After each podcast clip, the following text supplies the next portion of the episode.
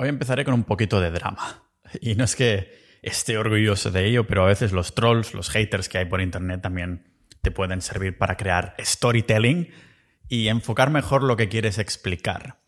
Ah, y a medida que vas creciendo, mis cuentas en las redes sociales van creciendo. Algún día espero poder eliminarlas. O sea, está tan contento con la comunidad de Sociedad Ninja que digo, ya me despreocupo de las redes sociales, porque ahora las estoy usando como herramientas para expandir los oyentes del podcast y la comunidad. El caso es que no estoy orgulloso del drama, pero es inevitable. A medida que hay más personas que te siguen por estadística, pues siempre hay haters y he aprendido a desenfocarme, a no leer la mayoría de comentarios, ya mis ojos cuando ven que va a ser negativo, no negativo en plan crítica constructiva, sino que ven que va a ser hate puro, ya sudo y no termino leyéndolo. Es como una técnica que se ve que vas desarrollando. Pero bueno, e-, es eso, ¿no? Al menos me da oportunidades para crear como la introducción de hoy, que es lo mismo que hacen los cómicos, aunque las historias de los cómicos son mentira. El caso es que el otro día colgué un vídeo en Instagram donde estaba cocinando glándulas tiroideas y me comí unos buenos testículos de cordero, lo que se llama criadillas en el mundo de la carnicería. Comentaba en el vídeo que me los estaba comiendo crudos porque temas en cuanto a nutrición, por tema nutricional, y aunque hoy expandiremos más por qué lo hago, porque me como testículos crudos de, cordero o de toro, aunque no sea la única manera de hacerlo, también se pueden cocinar lógicamente, vamos a centrarnos en un comentario que recibí que decía lo siguiente.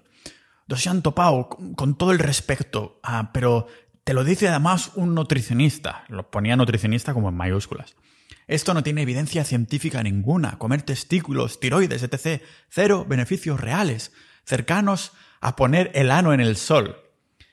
Le respondo a nuestro nutricionista con un ¿Estás negando entonces que los testículos tienen zinc?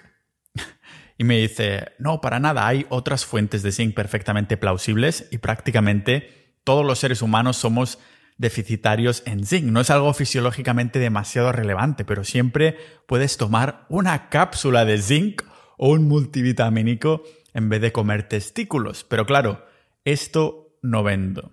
Y claro, yo me quedé, dice, me, me dice que no está negando que haya zinc en los testículos, pero me dice que mejor me tome un suplemento. Ya no me lo creía y le respondí, ¿te das cuenta que te estás contradiciendo? Comer una cápsula suplemento de zinc y a la vez decir, eso no vende. Si eres tú el que me quieres vender una cápsula, que no sepas que las criadillas tienen zinc biodisponible y de la forma más barata te hace parte del problema. Claro, supongo que si no, la gente no compraría suplementos ni pagaría nutricionistas como tú. Culpa mía por seguirte la corriente. Esto era antes de ser yo más sabio y saber omitir este tipo de comentarios. O sea, me acaba de decir que esto no tiene evidencia científica ninguna, pero a la vez está aceptando que los testículos tienen zinc. Entonces, ¿qué es lo que no tiene evidencia científica? ¿No cree este señor que el zinc exista o que haya beneficios de comer zinc para la salud que sean muy reales? Estoy de acuerdo en la parte de que muchos seres humanos somos deficientes en zinc, como veremos hoy, pero hay una parte preocupante porque dijo esto de no es algo fisiológicamente demandando. Demandando, no, demandante me suena como a juicio y demás, pero este es el juicio que estoy haciendo de una deficiencia nutricional muy importante. Porque claro, me quedé, ¿en serio? Para este nutricionista titulado, el zinc apenas sirve para nada. No sé si a la carrera o al grado superior se le pasó a mencionar a, los profesores o al Estado que prepara este material que un mineral usado por montones de tejidos en el cuerpo quizás tenga mucha importancia. De hecho, el zinc se encarga de la expresión genética, reacciones enzimáticas, función inmunitaria, síntesis de proteína y ADN, curación de heridas, crecimiento y desarrollo. O sea, ¿para qué nos crearía una necesidad la naturaleza? ¿Para qué decir, mira, necesitas zinc, pero si no lo obtienes no pasa nada? No nos crearía una necesidad de un mineral, no lo necesitaríamos. La naturaleza no solo no hace las cosas aleatoriamente, sino que tampoco destina energía evolutiva en memeces no nos haría ser dependientes del zinc si no fuera necesario. Lo que me ha matado del todo ha sido la parte final en la que se contradice al mismo. Siempre puedes tomar una cápsula o un multivitamínico en vez de comer testículos, pero claro, eso no vende. O sea, me dices que tengo que comprar suplementos porque comer testículos es solo para dar la nota y vender. ¿Vender qué? Carne de pasto local que no se puede vender en más, al contrario que tus suplementos de zinc. Ah, ninjas de la vida, el sistema nos ha fallado. Nos tenemos que fiar de nutricionistas con títulos oficiales que nos dicen que les tenemos que comprar una dieta o un suplemento para estar sanos, con estudios que llevan años y años sin actualizarse y que siguen las directrices de instituciones financiadas por grandes corporaciones, donde su interés lógicamente no es tu salud, sino hacerlo todo lo más liado posible para que aceptes que no tienes ni idea y quieras hacer lo que dicen los que saben oficialmente. Esto sí da asco y no unos buenos testículos en mi boca. No hace falta más que, mirar de cerca qué hacen los indígenas y los animales salvajes que cazan para nutrirse para ver que no necesitan una industria de suplementos ni títulos oficiales para estar sanos. Lo que hacen es seguir sus instintos y comer, pues bueno, los órganos para obtener así vitaminas en sus formas más biodisponibles, que es la forma más natural para estar un poquito más sano.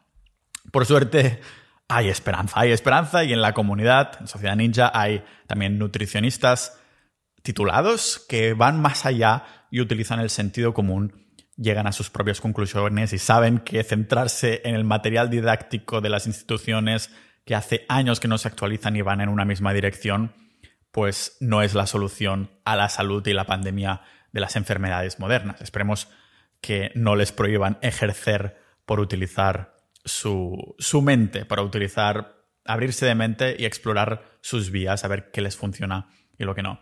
Así que vamos a indagar en las criadillas, en los testículos y vamos a ver por qué es mucho más que zinc. Lo vamos a ver aquí, en este podcast multipotencial de Pau Ninja.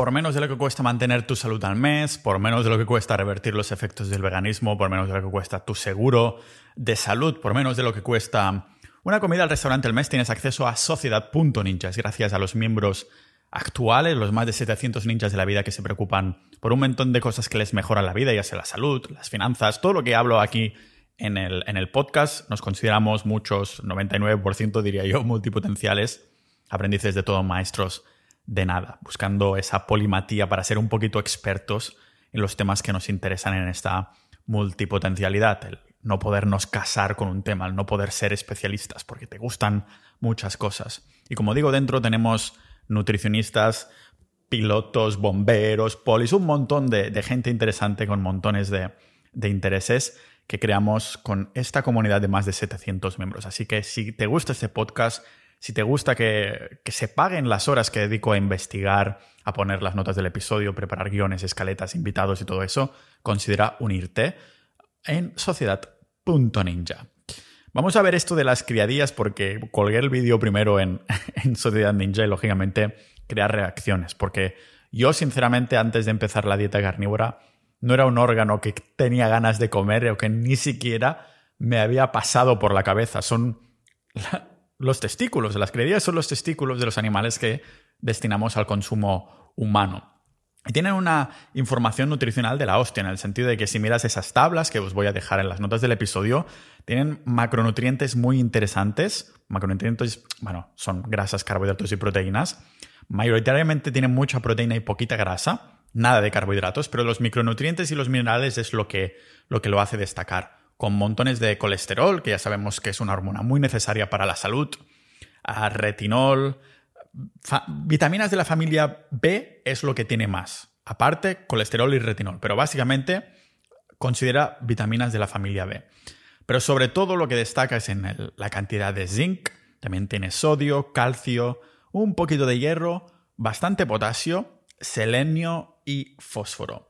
Se dice que el rey Fernando el Católico comía testículos de toro porque se, se había casado con Germania de Foch, que resulta que tenía 17 años y él, este señor rey Fernando el Católico, con 50 años y tantos años, pues quería revivir un poco su vitalidad comiendo testículos.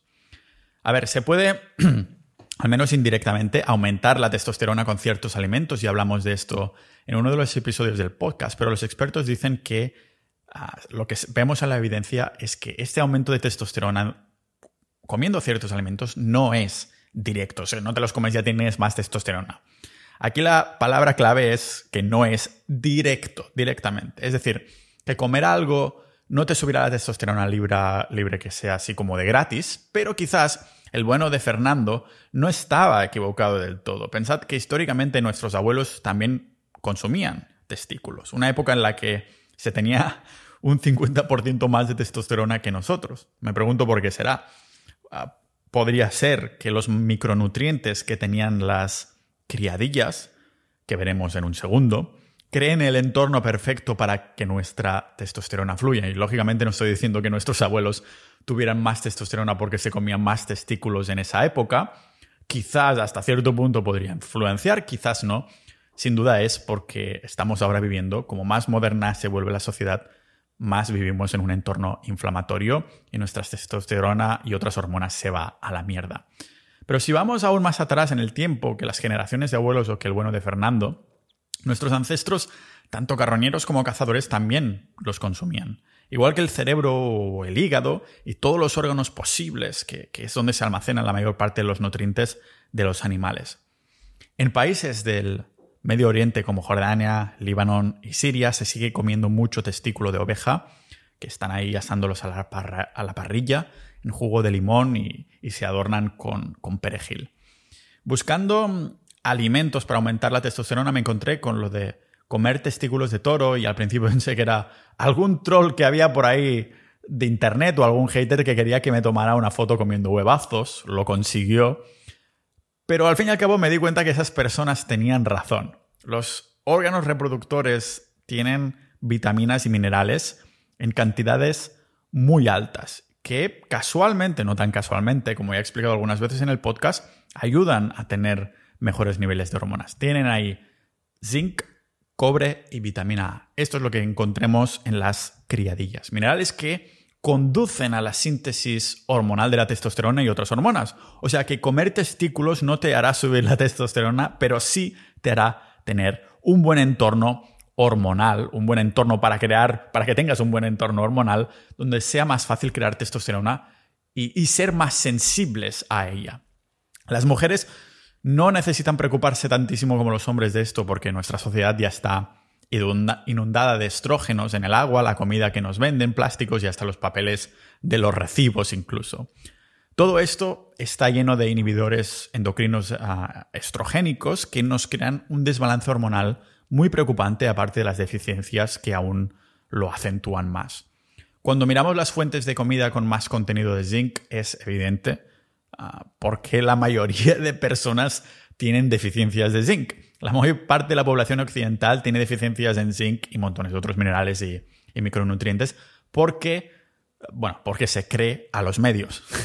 se cree que la carne roja es mala para la salud, algo que ya desmentí en un episodio hace un mesecito o dos aproximadamente. Sí, hace dos meses. Por lo tanto, dejan de comer carne roja y de aquí viene su deficiencia de zinc. La ternera eh, es la carne, sí, roja, con más contenido en zinc. Prueba de consumir la misma cantidad de avena o de pan blanco y me dices qué tal va ese porrón de carbohidratos que llevan hinchazón, antinutrientes, como por ejemplo el ácido fítico al que está adjuntado tu zinc. Esto hace que este zinc no se absorba, aunque si analizas la avena en el laboratorio te saldrá que tiene montones de zinc, pero si va atado a antinutrientes, tu cuerpo no lo puede absorber. Igualmente pensad que la mayoría de las dietas occidentales ya son como 70 o 80% veganas. O sea, no es que haya un 70-80% de la población vegana, sino que el 70-80% de la población, sus dietas ya son 60, 70, 80% veganas. Que cada vez comemos menos carne. Porque la gente ha empezado a reducir este consumo de carne y lácteos por este miedo infundado pero muy repetido, sobre todo en los medios, y después ya se vuelve esto cultura popular. La gente lo va repitiendo como si fuera una verdad absoluta. Si alguien come carne, lo hará, lo hará poquito y lo hará encima de carnes blancas, no rojas, y, pocas veces a la semana. Además, en vez de ser de pasto, seguramente será de mala calidad del supermercado. Por eso digo, para mí, la carne roja es, se tiene que separar no por tipo de carne, sino por la fuente. Fuente de mierda o una fuente de calidad el contenido nutricional de cualquier comida que consumamos es dependiente 100% del origen del suelo. de la tierra. Esto significa que si comes plantas igualmente, o sea, idealmente, ah, lo estarías haciendo consumiendo plantas, yo no lo hago desde hace año y medio o dos, estarías consumiendo plantas que vienen de una tierra rica en minerales. Por su salud, o sea, por la salud de la tierra, entonces se traduciría la planta. Si comemos animales, estas plantas más ricas para el animal, no para nosotros porque no estamos hechos para comer plantas, entonces la calidad aumenta en el animal. Por su lado, la carne que consumes también estará alimentado de, de plantas, como digo, que han crecido en tierras fértiles, ¿vale? Ricas en minerales, como la naturaleza ha hecho de forma intencionada. Como siempre digo, si sacas los humanos de la faz de la Tierra, ves cuál es el origen natural de las cosas. Sería animales comiendo plantas y otros animales comiéndose a los animantes. Animales. Animantes, si los amas mucho. Yo los amo. Mira el Rey León, por ejemplo, diciendo el ciclo de la vida. Tendría que haber escuchado más al Rey León, coño. Antes de hacer estar seis años en dietas veganas y vegetarianas, me cago en Dios. Por culpa precisamente de cómo afecta el veganismo en el medio ambiente, que están usando los monocultivos de forma intensiva, esto hace que mm, se. O sea, que tanto el contenido de la carne, de las verduras ya ni os digo, pueda variar mucho. Por esto siempre abogamos por carne de agricultura regenerativa, extensiva, de pasto. Lo que nos encontramos son estos problemas. La mayoría de la población ya es 80% consumiendo en un 80% vegana de su dieta, comiendo montones de antinutrientes y vegetales poco ricos en minerales porque la tierra ha sido tan cosechada que ya no, bueno, que básicamente ya no tiene nutrientes. Los testículos, llamarlos criadillas suena bastante mejor que decir que me como unos buenos testículos, mejor decir me como unas buenas criadillas, nos da minerales esenciales en forma mucho más cualitativa que lo que puedes encontrar en las plantas, que ya os digo, como los, los suelos están cada vez más depletados por tantas cosechas, tantos monocultivos, los órganos, los minerales están ahí biodisponibles para ti, sin antinutrientes que te los secuestren. Tenemos zinc, selenio, vitamina B12, vitamina E, unos minerales que crean, como digo, un buen entorno para mejorar la calidad del esperma, que también comentamos en el podcast hará unos tres meses. Es normal, por ejemplo, que a más niveles de vitamina B12, mejor la fertilidad en mujeres y mejor esperma en hombres. Lo dejo en estudios, como siempre, en las notas del episodio. ¿Os extraña que se demonice la carne roja y sin embargo cada vez haya más infertilidad, abortos espontáneas y, cesáreas? Ah, si no se consume suficiente vitamina B12 de fuentes naturales que hace que la podamos absorber, porque el 80% de la población ya es, como digo, 80% que sigue una dieta que cada vez tiene menos carne. Por esto me pongo las manos de la cabeza cuando se promueve una dieta vegana en, embarazadas, sobre todo. Eso es lo peor que podemos hacer. Comer testículos de toro o cordero promueve la fertilidad. Eso es lo que creían nuestros ancestros y lo que se decía en la antigüedad. La realidad es que, bueno, sí lo hace, pero no directamente, sino que son los nutrientes y minerales que lleva a que nuestra fertilidad brille más que mi calva a un mediodía de agosto. Por ejemplo, tenemos la vitamina E, que por sí sola se la llama la vitamina de la fertilidad por un buen motivo, porque tienes propiedades que promueven la función de los espermatozoides en los hombres. Y si eres mujer que come testículos, para la relación de pareja, ojalá ah, en todas sus formas, los nutrientes que tiene apoyará la salud reproductiva general en las mujeres. Dejo estudios en las notas. Uno de los motivos ah, es que tiene selenio, que apoya la calidad del líquido ah, folicular alrededor de los óvulos de la mujer. Es como si a tus pequeños les pones ahí una armadura de Beskar, ese material súper duro que llevaba el Mandalorian.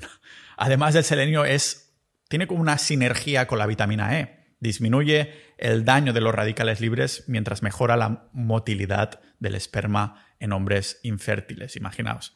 Pero hay más fusiones tipo bola de dragón, aparte del selenio con la vitamina E. También hay la sinergia, la sinergia del selenio con zinc, que según algunos estudios aumentaría los niveles de testosterona, el recuento de los espermatozoides y la motilidad de los espermatozoides.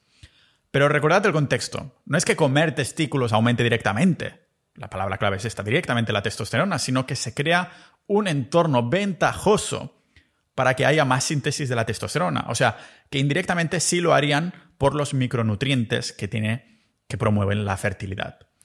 Puede ser interesante hacer ahí un análisis de sangre pidiendo que quieres ver la testosterona. Si el doctor no quiere mirártelas, si no tienes síntomas, pues puedes invertante que no se te levanta o algo sexual, yo qué sé. Entonces seguro que accederán.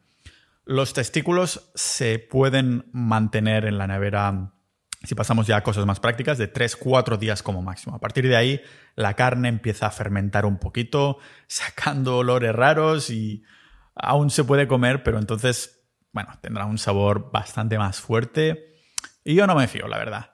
Esto es importante de saber si queremos calcular cuántas pelotas, cuántos huevos, cuántas criadillas, cuántos testículos consumir y con qué regularidad. Tampoco saldría ahí directamente a comer testículos cada día. En la naturaleza no sería algo natural, yo creo. Por cierto, que pelados tiene una pinta bastante mejor que cuando los recibes con piel, ¿vale? Cuando recibes el testículo acostumbra a haber una capa de piel por la parte exterior que podemos encontrar simplemente si vamos tocando el testículo. Sé que algunos de vosotros en esto tienen mucha experiencia, que no habéis seguido el No Nut November como hemos hecho en Sociedad Ninja. Señores, no le estamos haciendo un masaje a ese testículo, estamos mirando si tiene piel exterior. ¿Cómo sabes si has comprado un buen testículo? Si no le han quitado esa capa de piel exterior, es que has comprado un buen testículo. Una parte que, por cierto, te puedes comer si quieres, pero ah, no podrás mascar. Yo lo he intentado, es una puta mierda. O sea, te tendrás que tragar con agua como si fuera una pastilla. Personalmente, tiro por completo esta parte de la piel, aunque idealmente te podrías hacer un batido o lo que te diera la gana. Si giramos el testículo, nos encontramos con el epidídimo, no sé si lo he pronunciado bien, pero lo tengo aquí apuntado. Epididimo. Por eso me ha sonado raro, porque lo he dicho bien. Epididimo. me suena como nombre de personaje de, dibujos para niños. El epididimo, que es la parte, el órgano ah, que hay en la parte posterior del testículo, donde almacenamos nuestros queridos espermatozoides o, bueno, ahora que hablábamos de niños, futura descendencia. Joder, he, estado haciendo como una analogía. Hay niños, hay testículo, hay epidídimo.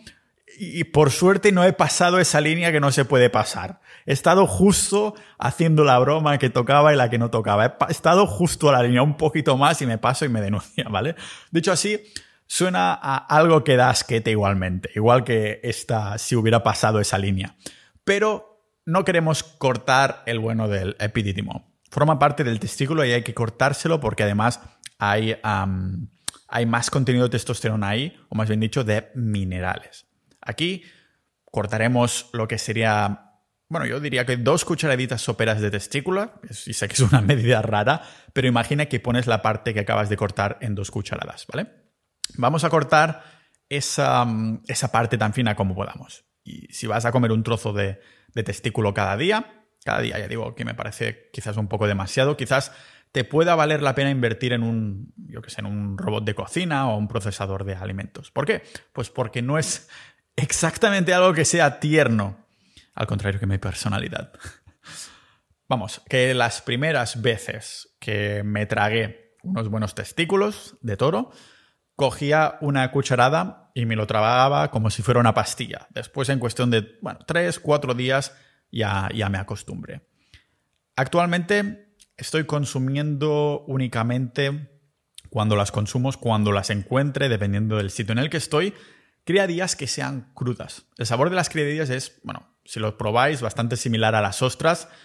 Seguramente estoy 99% seguro que es lo que decide el sabor, es básicamente que ambas, tanto las ostras como las criadillas, es ese alto contenido en zinc. Si no estás acostumbrado, sabemos que da un poquito de asquete, pero puedes combinarlo con leche cruda al principio para, bueno, para tragártelo. O siempre puedes hacer un batido o un smoothie de algún tipo ah, de alimento que hagas, o si no sigues una dieta carnívora que sea necesariamente estricta, como la, la mía es bastante estricta, trampeo una vez cada semana o cada dos semanas con carbohidratos para hacer recarga, para temas de gimnasio y cosas así, y también para aliviarme socialmente y poder tomar cosas en los restaurantes que, son, que sean como la gente normal hace, ¿vale? y te puedes hacer, como digo, un buen smoothie, poner ahí una buena banana, ya que estamos hablando de huevos, de, testículos, o algo por el estilo, que, que camufla cualquier dolor, sobre todo la banana. Recomiendo también, si lo tienes, pues puedes poner ahí un pequeño extracto de vainilla y de miel, que queda muy bien. Bueno, lo digo porque yo soy uno de esos que encuentra que la vainilla está buenísima. O sea que me, podría poner, yo qué sé, vainilla en excrementos de cocodrilo y seguramente me las tragaría igual de buenos. Aunque ahora ya me los, me los coma más tipo snack y ya no lo mezclo como nada. Ya os digo, en el vídeo que voy a dejar en las notas del, episodio estará al principio. Se ve como, estos órganos, tanto los testículos. Los testículos como estos del vídeo también he comido de toro, sobre todo en Costa Rica, que eran muy accesibles de pasto. Pero en mi pueblo lo más accesibles de pasto son los de cordero. Y parecen como pastillas muy grandes. O sea, no, no dan asco cuando están peladas. Y es lo que enseño en ese vídeo. Así que yo os recomendaría experimentar de momento, los suplementos que he encontrado que son de estos dan bastante asquete las mierdas que llevan dentro, aunque dicen, sí, aquí tienes un suplemento que es con pasto y después viene bastante más mierda en los ingredientes y yo no me fío sinceramente si no he visto el proceso en algo así. Lo bueno de esto es que te puedes evitar los suplementos, como decía el nutricionista hater ese. Puedes evitar los suplementos por completo. Ese nutricionista quería que comprásemos, pero no hace falta tienes una super alimentación en los órganos que encima aprovechate ahora de que la sociedad no lo sabe, de que lo está demonizando, que nos quiere hacer a todos veganos para hacernos esclavos de su agenda y que no puedas crear nutrición en tu casa para que dependas de su mercado, aprovecha que ahora no mucha gente sabe esto, que los órganos están tirados de precio. Cuando voy a la carnicería de mi pueblo el hígado está, me parece que a 14 euros el kilo. Las costillas están a 40 y pico. Digo, pero si es muchísimo más nutricional el hígado y me está costando tres veces menos. Aprovechalo ahora, que la mayoría no lo saben. Lo vas a aprovechar también escuchando este maravilloso podcast en el que vamos dando información que es muy underground y a mí me parece, o sea, si tengo tanta chicha que contar en este podcast es precisamente porque nos están llevando como un, rebaño de ovejas en una misma dirección que no es la correcta, en muchos aspectos, en conocimientos de finanzas, en conocimientos de salud, de mente, psicología, desarrollo personal, por eso estamos todos más deprimidos, menos sanos, más pobres. De esto va este podcast y de esto va Sociedad.ninja. Si te ha gustado el episodio de hoy, si quieres estar en contacto con personas con estos mismos, estas mismas inquietudes, que sepas que no tenemos que estar pues con la misma opinión que yo, ah, pero a lo mejor si tienes los mismos intereses de las temáticas que toco en este podcast, así que puedes unirte a sociedad.ninja para dar apoyo a este podcast, a las investigaciones que hago y, y tanto estarás ayudando tanto al podcast en público como a que siga creando contenido en privado porque tenemos ahí episodios exclusivos boletinos solo para miembros, así que únete, sé un ninja de la vida con más de 700 multipotenciales en sociedad.ninja y nos vemos en el próximo episodio de este podcast multipotencial de Pau Ninja.